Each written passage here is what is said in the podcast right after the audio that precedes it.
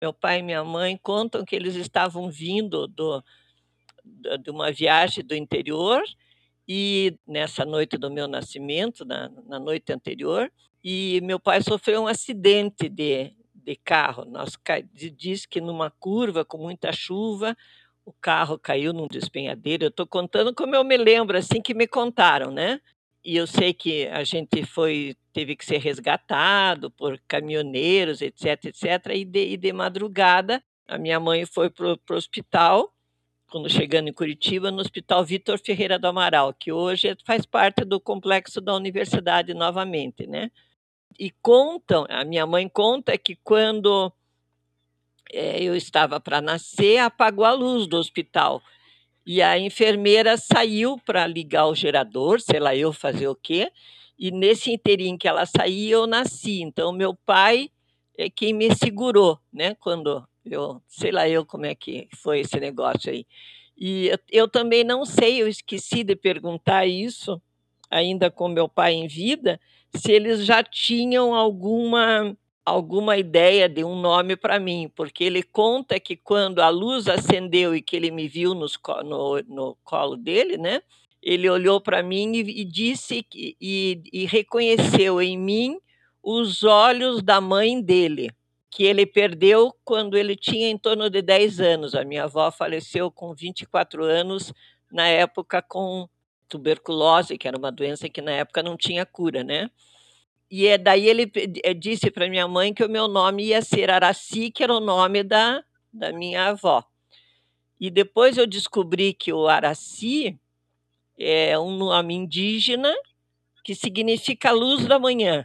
Daí eu me coloquei, é uma coisa que às vezes eu não, não gosto de falar, mas é uma coisa que é, é a minha filosofia de vida. Eu me propus a ser luz na vida dos outros senão não teria significado esse meu nome, né? não teria sentido.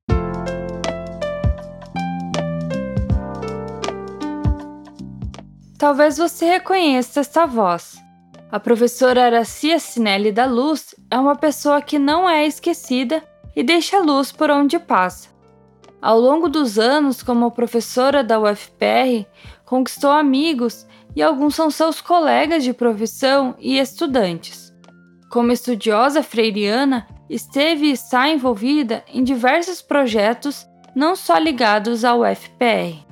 Neste episódio, vamos conhecer a história da professora Araci, desde sua escolha pela profissão, seus envolvimentos em projetos sociais, seu ingresso no programa de pós-graduação em educação, sua reluta em se aposentar e até sobre os seus hobbies. As histórias que vocês vão ouvir hoje são contadas por ela e por um ex-aluno que se tornou amigo, José Carlos Fernandes, jornalista e professor na UFPR. Eu sou Jamile da Silveira e o Fala Cientista Perfil é uma produção da Agência Escola UFPR. Eu nunca pensei ser professora, era tudo que eu imaginava que eu não ia ser. Tanto é que quando eu terminei o, o na época era primeiro grau, era normal para as meninas irem para a escola normal, né? Magistério. E eu não quis ir para o magistério porque eu disse, ah, eu não vou ter paciência com crianças e, e daí não fiz magistério, eu fiz na época o científico, que era assim que se chamava o ensino médio propedêutico, né? E mas num determinado momento da minha vida eu fui ajudar um, um colega que estava doente, que era professor, eu fui substituí-lo para ele não perder esse lugar na vida dele e me deparei com o magistério noturno com adultos no colégio Dom Orione. Dom Orione não, era até esqueci o nome, que ficava na Vila Lindóia, já lembro. Dom Ático Eusébio da Roça, no colégio Dom Ático. Eu fui substituir esse professor à noite para que porque ele era estudante ainda e já dava aula e não podia faltar e ele estava doente e eu me propus a fazer esse trabalho. E naquele momento eu me identifiquei, ou melhor, naquele momento eu vi que ensinando eu aprendia, entendeu? E aí eu defini que o que eu queria ser era professora mesmo e não me vejo hoje com outra outra perspectiva. E na época eu sempre sonhei em ser farmacêutica e bioquímica ou é, ou medicina psiquiátrica. Em 1969, Araci se formou em História Natural pela PUC Paraná. E apesar de poder lecionar aulas de biologia e geologia, ela ainda não sabia qual caminho iria percorrer. Seu primeiro emprego como professora foi em dois colégios, no Dom Orione e no Instituto de Educação do Paraná. Em 1970, havia uma discussão sobre fazer turmas mistas, pois naquele tempo o instituto era apenas para mulheres. Araci, com seu lado subversivo e vendo que suas colegas não queriam muito, chamou a responsabilidade e pegou as turmas mistas. Eu era nova, jovem, né, recém-formada e já querendo sair da, da curva, já querendo fazer as minhas, as minhas experiências. E, lógico, quando você trabalha com meninos e meninas, o, o contexto é totalmente diferente para a época, né? E daí aparecem, eh, se manifestam e se tornam visíveis aos olhos da gente. Sempre foi, mas a gente fazia de conta que não enxergava. E daí não tinha como se tornava visível a, aos olhos da gente a, questão da sexualidade, né? Manifesta e também a, a problemática social, né? E entre elas a questão das drogas. E então eu me lembro que e como eu sempre fui muito conversadeira e muito criativa, é, eu, eu tinha uma abertura e uma relação que eu considero de paixão mesmo com a infância e adolescência, havia uma havia uma como é que eu posso dizer uma acredito eu uma, uma confiança é, e um ambiente onde os, os, as crianças, os adolescentes se sentiam à vontade de conversar comigo sobre essas questões. E eu via que eu não que eu estava completamente despreparada, porque oriunda de uma família de origem judaica cristã, religiosa, é, com formação, toda a minha formação do ensino, toda a minha formação da educação básica foi em colégios de freiras, confessionais. O meu pai, um homem muito católico. Ele era severo, mas não no sentido de autoritário, mas ele tinha valores muito bem firmados de não fumar, não beber, etc. Então eu, eu, eu não conhecia nada e na minha formação é, toda da escolaridade, depois na universidade, no curso de História Natural, é, nunca eu tive qualquer aula, qualquer formação sobre sexualidade ou drogas ou qualquer coisa. Eu tinha os conhecimentos formais da época de, de um colégio tradicional, como, como a, a, a, época previa e propunha. Então, eu me, eu me sentia muito à vontade de conversar com, com os adolescentes sobre esses temas, mas eu também não tinha parâmetros, a não ser a minha formação bem tradicional em relação a isso. Então, eu fui atrás dessas, dessas formações. Eu me lembro que em 72, a Associação de Pais do Instituto de Educação pagou para eu ir a São Paulo, porque eu não tinha condições financeiras para isso, para fazer um curso de sexualidade.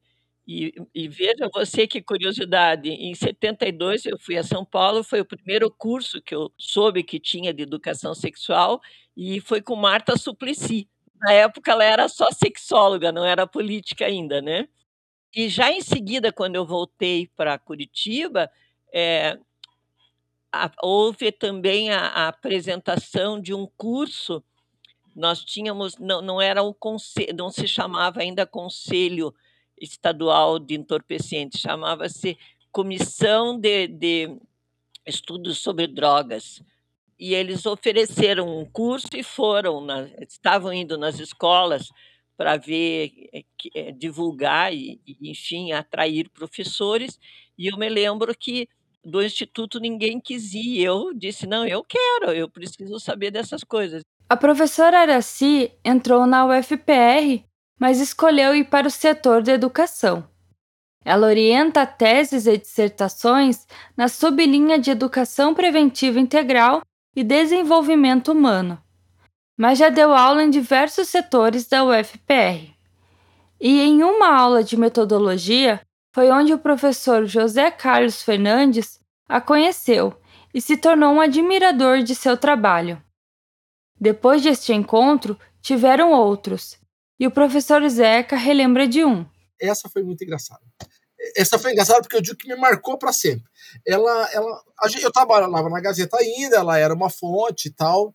Continua, ela me ligou assim: ah, você não quer fazer um texto? Que era muito sedutora quando ela para atrair as pessoas para os projetos né, de, de, educação tal. Ela falou assim, você não quer fazer dois textos para uma cartilha tal e é aquela coisa que a gente diz, ai que delícia esse voluntariado.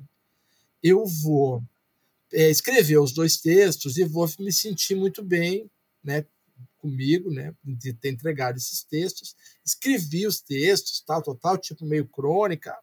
Mandei para ela ela falou assim: puxa, que lindos textos, vamos ler juntos, agora num grupo. Ah, era assim, eu não tenho tempo, não sei o que. Ah, não, mas né, não dá. Quando eu fui ver, estava eu lá, uma manhã, numa secretaria de saúde. Araci, um psicólogo, um assistente social, um médico, não sei mais quem, era uma roda. Todo mundo lia o texto de todo mundo.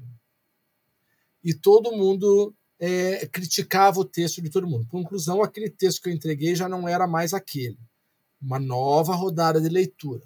Ah, esse conceito está errado, para mim e para os outros. É, olha, foram umas 10 rodadas, sem mentira nenhuma. É, leitura, é, 10 é número de mentiroso. E ela fez também rodadas de leitura, ela e a equipe dela, lógico, e mais o pessoal da Secretaria de Saúde, nas escolas, né? A, professora Júlia Corde... a doutora Júlia Cordelini, na época, quando teve o lançamento da cartilha, é, foi no auditório do Colégio Estadual do Paraná, e a sensação é que eu tinha que aquelas, sei lá, 800 mil pessoas, todo mundo tinha lido. E os discursos eram empoderados, e aquilo.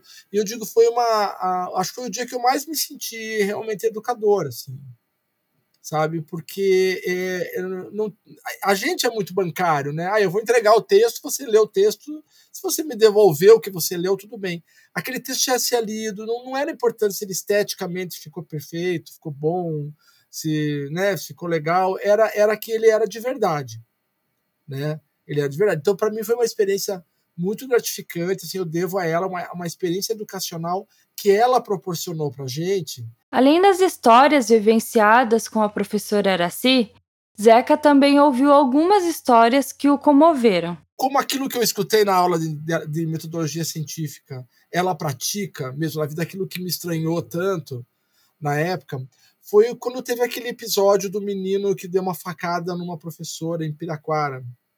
Né? E todo mundo engoliu essa história com comeu com farinha, né? Do jeito que saiu na imprensa, ah, os professores são sujeitos à agressão, é onde os jovens não sei o quê, tal, assim foi meio um, um, um, obviamente o um impacto, né? Uma professora saindo de uma escola é, com uma ambulância, uma criança de 10 anos, tal. E, e Araci, ela tem uma, uma máxima que ela diz que a escola é o sistema mais excludente que existe que a escola é uma máquina de exclusão, né? A universidade entra aí também, né? E, e ela pegou e foi a Piraquara, como um trabalho de uma jornalista, assim. Ela foi na casa do menino, conversou com os vizinhos do menino, foi em audiência pública, sabe? Ela fez um trabalho assim que a universidade não é fora dos muros mesmo, não é discurso, ela foi como professora universitária lá. Ela descobriu que o menino tinha perdido a mãe há pouco tempo, havia pouco tempo, que o pai era caminhoneiro, que o menino era meio criado coletivamente, que a escola não conseguiu ver a situação daquele menino, como é que podia, tantos meses a mãe dele tinha morrido, e que é um momento, isso muda toda a narrativa da, da, da, da agressão, né? Não que ela se justifique, mas é quem era aquela criança. Então, isso traduz o que ela é no geral. É, e ela é uma pessoa de, de briga, assim, de batalha mesmo. Depois que ela me contou essa história do menino de Piraquara, eu, eu para mim foi um, uma puxão de orelha indireto, assim. O quanto a gente ignora, às vezes, a situação dos nossos alunos. Né? A gente ignora. Com que direito você ignora?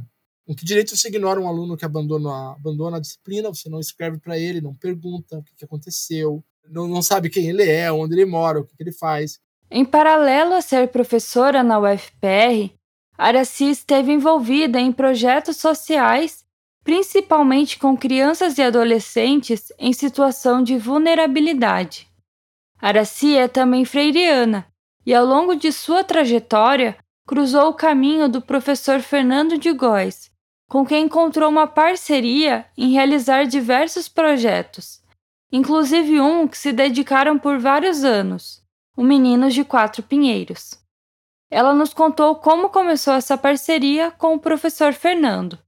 Eu estava descendo a rampa ali do setor de educação e eu encontrei no caminho um professor que era o, na, na época era o presidente e coordenador dessa comissão de estudos sobre drogas, é, que foi aquele que, que deu o curso lá naquela época, em, em 74, 76, que eu fiz. 72 eu fiz o de educação sexual.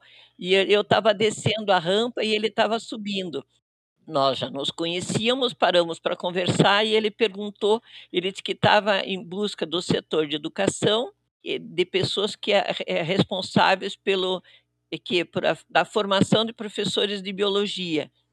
E eu disse, nossa, que coincidência, é, sou eu essa pessoa. E daí a gente começou a discutir é, sobre isso e eu tô, a, a, é, aceitei esse desafio e nós começamos a, a preparar um curso de formação de professores. Nesta época também fui convidada é, é, trabalhando junto, eu, eu, eu, fui convidada e consegui que a Universidade Federal do Paraná ganhasse pela primeira vez um assento no Conselho Estadual de Entorpecentes. Então, a universidade passou a ser um membro deste conselho e eu, na época, fui indicada para isso. E eu me vi, na época, como praticamente assim a primeira educadora que teve é, transparência, que apareceu como alguém interessada nessa temática, porque quem falava sobre isso e quem eram as referências na época sobre isso, normalmente ou eram médicos que viam a questão da doença em si, né, da droga, ou é, pessoas do direito, juízes e tal, que faziam o julgamento, porque nós sempre fomos um país, uma política muito repressora em relação a isso, ou os, os, os moralistas de plantão, né? Quer dizer, ausência de Deus, as questões religiosas e todas, de que droga é um mal do século, é uma coisa do demônio, aquelas coisas. Então, eu, eu fui a primeira que apareceu. É claro que devem ter muita gente antes de mim que, que falava sobre isso e estudava sobre isso, mas pelo fato de eu estar na escola e estar na universidade, a universidade me propiciou essa coisa dos congressos, das escritas acadêmicas, de você poder estudar oficialmente essas questões. Então, eu tive um espaço que a academia me, me permitiu para manifestar esses estudos. Né? Então, durante muitos anos, é, dentre a, as pessoas que falavam sobre drogas, sexualidade, eu era uma das únicas assim que vinha do magistério. Todo o ensino fundamental e médio de Araci foi em escolas e colégios de freiras. Ela foi criada em uma família cristã e tem o seu lado religioso. Ela nos contou como isso está presente em sua vida. Eu vejo uma conexão é, muito, muito legal, né? E, por exemplo, hoje em dia, quando é, a gente fala, né, que eu continuo nessa nessa busca da possibilidade da educação sexual nas escolas, da formação para isso, de drogas, etc. Um embate grande que a gente tem é justamente é, vem do campo religioso, né? Com a ideia moral. E é, eu não sei, eu não sei te explicar, mas eu só sei que quanto mais eu estudo, mais eu vejo que essa minha eu não sei se é defesa ou o que é, mas mais eu vejo, eu vejo sentido nisso, né? E eu sou muito cristocêntrica no sinal, assim, sob o ponto de vista católico, eu sou muito, muito cristocêntrica, né? No sentido de reconhecer as possibilidades humanas, né? Quer dizer, então eu vejo esse Cristo que é, é, transformado em homem, né? Quer dizer, na, na realidade, como é, bem o que Paulo Freire fala mesmo, né? Um, um, alguém que faz uma leitura de mundo a partir do cotidiano, das coisas do cotidiano. Então, Cristo, para mim, era um revolucionário, como Paulo Freire foi na educação. Então, quanto mais eu estudo, mais eu vejo que eu que eu estou efetivamente cumprindo as normas é, religiosas. Eu talvez esteja quebrando o paradigma do que foi escrito na época, lembrando né, que dois mil anos atrás as mulheres não eram nada, né? Era um, mundo estruturado no machismo. Quem escreveu a, a, a história da, da igreja foi, foram todos homens, né? Com a formação daquela época.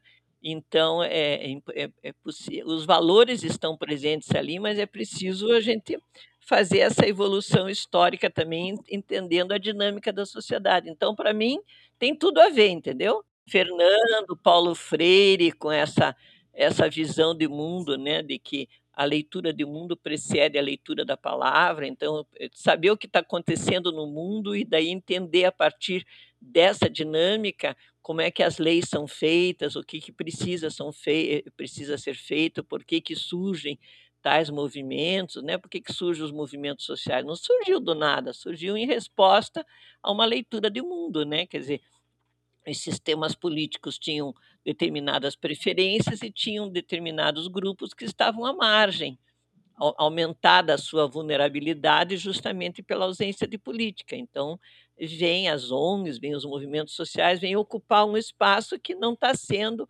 ocupado politicamente. E, para mim, isso é altamente postura política e moral, né? E voltada em valores. E quem é que dá isso?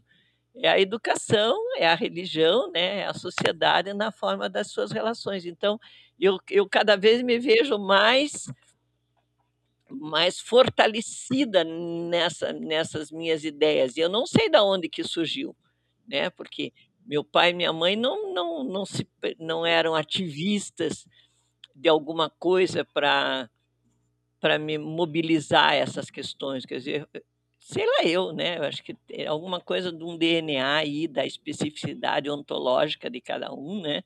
E pelo fato, quem sabe, de eu ter feito história natural, né? Quer dizer, estudar a vida, o sentido da vida, para mim, ganha um significado duplo, né? Não só porque o, o, essa beleza que é, mas também você entender enquanto fenômeno, né? Enquanto processo que tem todos os arranjos aí, mas que a ciência por si só explica algumas coisas, mas tem áreas obscuras que a ciência não consegue é, explicar e que daí você cria no teu imaginário, que a gente chama de crenças, né? E daí eu tenho uma base filosófica e religiosa que me ajuda a, a, a tentar interpretar isso de algumas formas. Não é que seja certo ou errado, mas é, é o paradigma, é a lente por onde eu, eu me explico e me sinto situada no mundo, né? Bom, suas crenças religiosas foram conciliadas em sua vida com o seu trabalho e com o que ela acredita. Araci sempre foi muito voltada à praxis e à experimentação, como relembra o professor Zeca. Eu fui fazer uma matéria que era. Eles fizeram uma. Era para a Gazeta, por incrível que pareça, na, na atual circunstância, era a própria uma pré-parada da parada gay. Assim, era uma invenção que eles fizeram para fazer uma divulgação da parada em Paranaguá. E aquela pauta que se diz assim, puta, vamos mergulhar, né? Seja o que Qual era a pauta? A gente ia sair de trem aqui de Curitiba e ir até Paranaguá com as travestis e as transexuais para elas fazerem um desfile, uma preparada lá, lá em Paranaguá, chamando para parada gay. Pô, aquilo você imagina na estação ferroviária, toda aquela aquela festa, alegria, pá, pá, né, um evento de que tinha, né, deu mídia, aquilo dentro do, do trem, quem eu encontro sentadinha num banco lá com a filha lá, então a Kiara, que é a filha mais nova dela, devia ter o que uns 12 anos, talvez, né? E tava as duas sentadinhas lá, eu falei: "Ah, você está fazendo uma pesquisa, é, alguma coisa?" Ela falou: "Não, eu eu vim trazer a Kiara. Eu quero que a Kiara converse. Eu não quero que a. Que... Em outras palavras, porque ela não é muito de fazer discurso sobre si mesma, né? Mas em outras palavras, ela disse para mim que não bastava dizer para a filha dela que tinha que ser tolerante. Ela queria a filha dela sentada num banco de trem ao lado de uma transexual e de uma travesti. Conversasse, pegasse na mão, soubesse o nome, né? É, e, e, aquilo me marcou muito, porque ela, em muitos momentos, ela, ela está como docente, como pesquisadora, mas ela, ela não perde esse viés, ela está como cidadã, não é, ela não tem um discurso descolado, sabe? Araci vem de uma época em que a maternidade quase não era uma escolha. Ela tem cinco filhos e ela conta que eles sempre estiveram muito presentes em sua vida. Eu tenho cinco filhos, dos quais quatro são biológicos e um foi por via de adoção, né? Não é diferente de, dos demais, mas ela veio, nasceu de uma, de uma outra forma. Então, a questão dos filhos sempre fizeram parte da minha vida. E como o trabalho, para mim, é prazer, é, é vida também, sempre procurei não separar uma coisa da outra. Então, os meus filhos é, estudaram, muitos deles nas escolas onde eu era professora, nos congre os congressos que eu, que eu vou, que eu ia, que eu fui, sempre eu levo, filhos junto, netos juntos, para que eles entendam o mundo do trabalho e ajudar também no, nessa formação crítica deles, né? Então eu me lembro que quando houve em 88, 88, 89, que houve aquela, no dia 30 de agosto, lá, aquela agressão uh, do, dos, dos, da, da, polícia, do governo Álvaro Dia para os professores, eu estava lá e meus três filhos na época, os três que eu tinha na época, estavam comigo lá, entendeu? É, é para eles saberem, olha, por que, que a mamãe luta, por que, que a gente estuda, então é, eles sempre me acompanharam. Eu, eu, quer dizer, é, eu nunca deixei de me aperfeiçoar porque a, a família era impeditiva e nunca deixei de dar preferência para os filhos porque o trabalho era prioritário. As coisas sempre foram muito juntas, né? Então, até hoje, eles me acompanham, eles sabem, eles entendem. Mãe, primeiro eles falaram, mãe, a senhora se aposentou e não parou ainda. E, mas eles entendem, porque daí eu digo, porque se eu parar, eu não sei o que, que eu não sei ficar sem fazer isso, entendeu? Então eles entendem, me, me estimulam, me acompanham, têm os cuidados comigo, claro, me atendem o tempo inteiro, mas entendem isso como um processo vital, porque isso fez parte da vida deles também. Uma de suas filhas é professora de dança.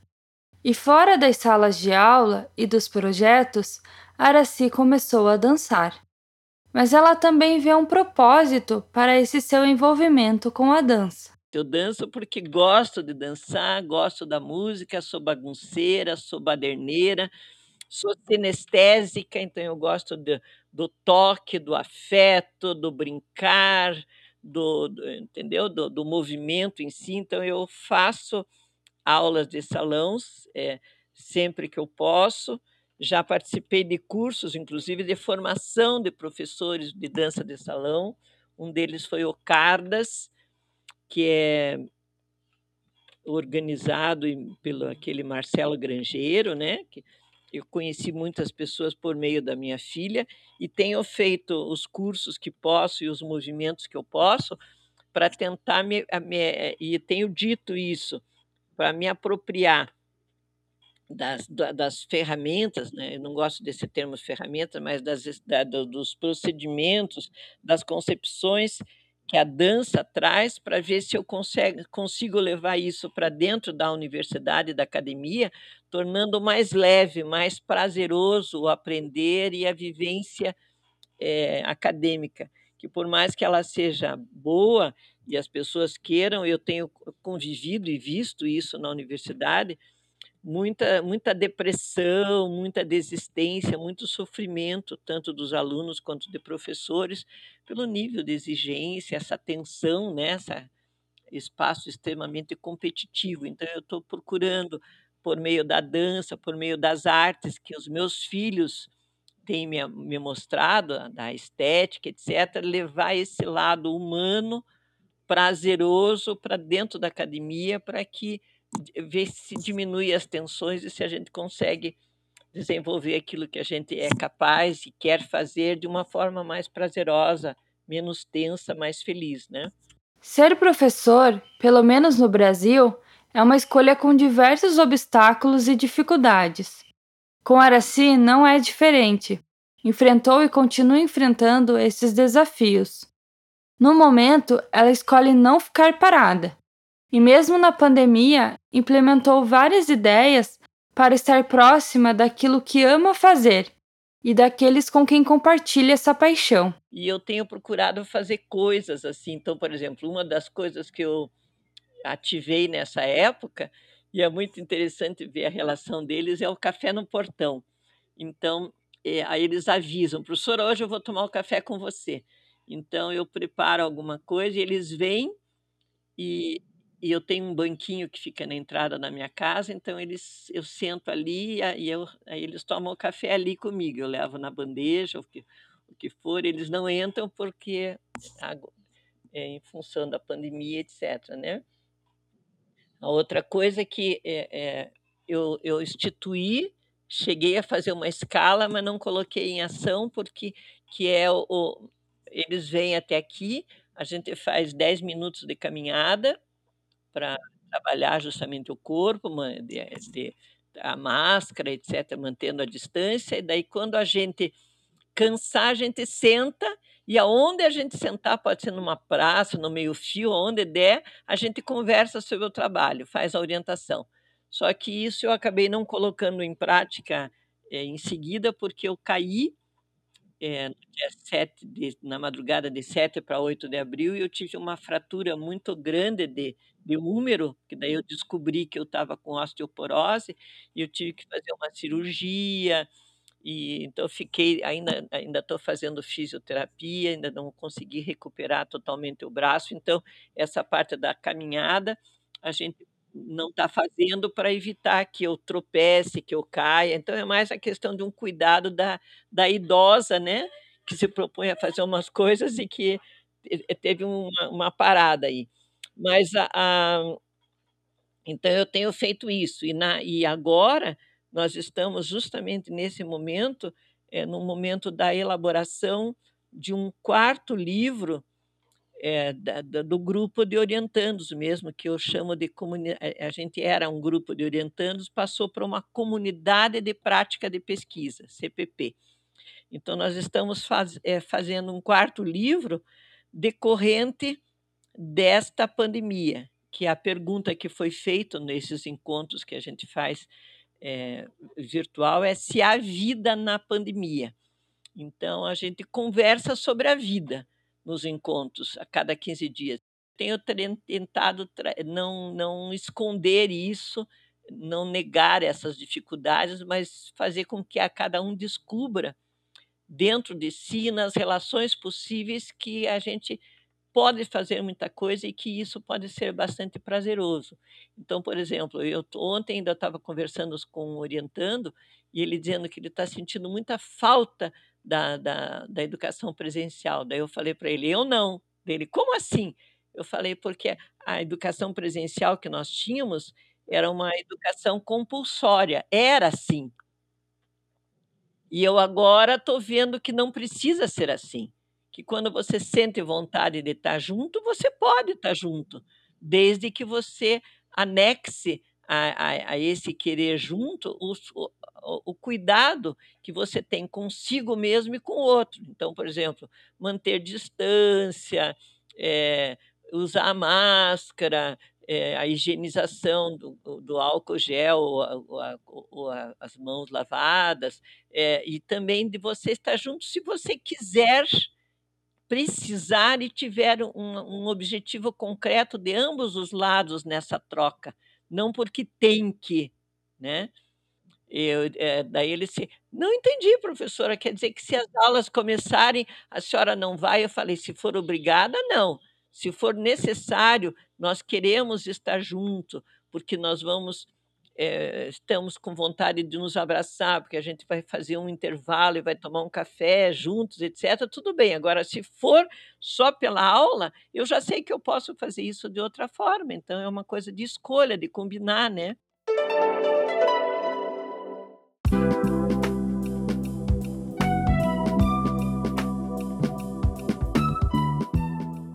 Por onde Araci passa, ela deixa admiradores e boas histórias.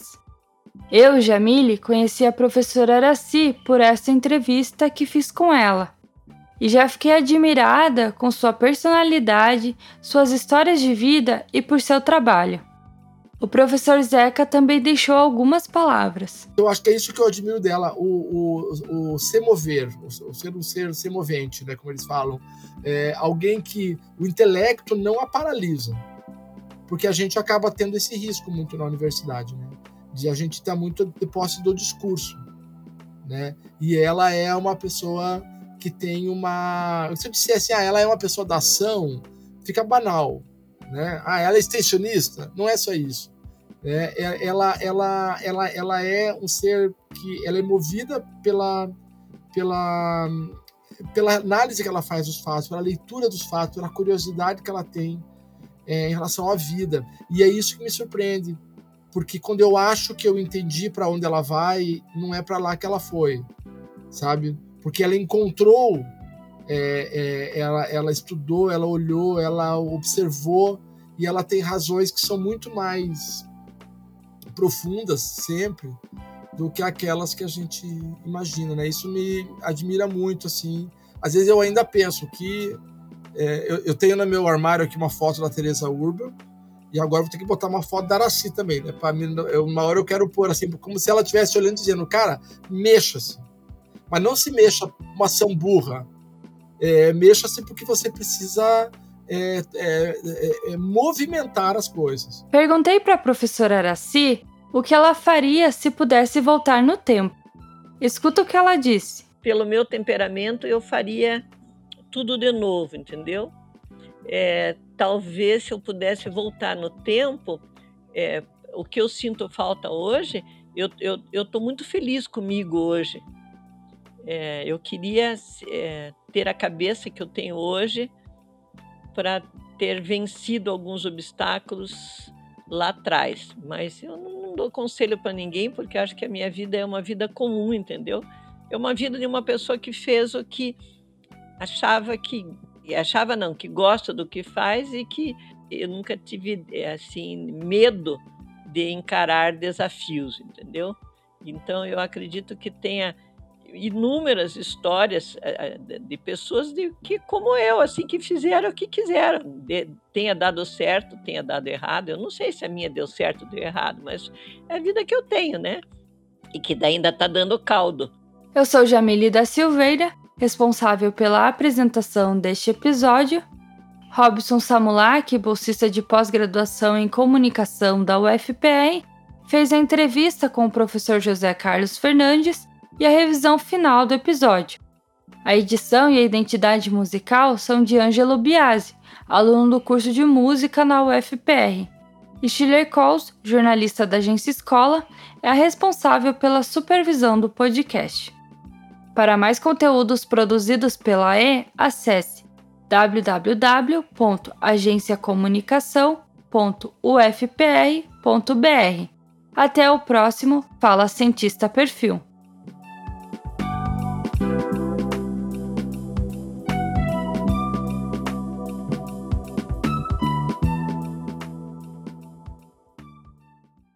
Agência Escola UFPR.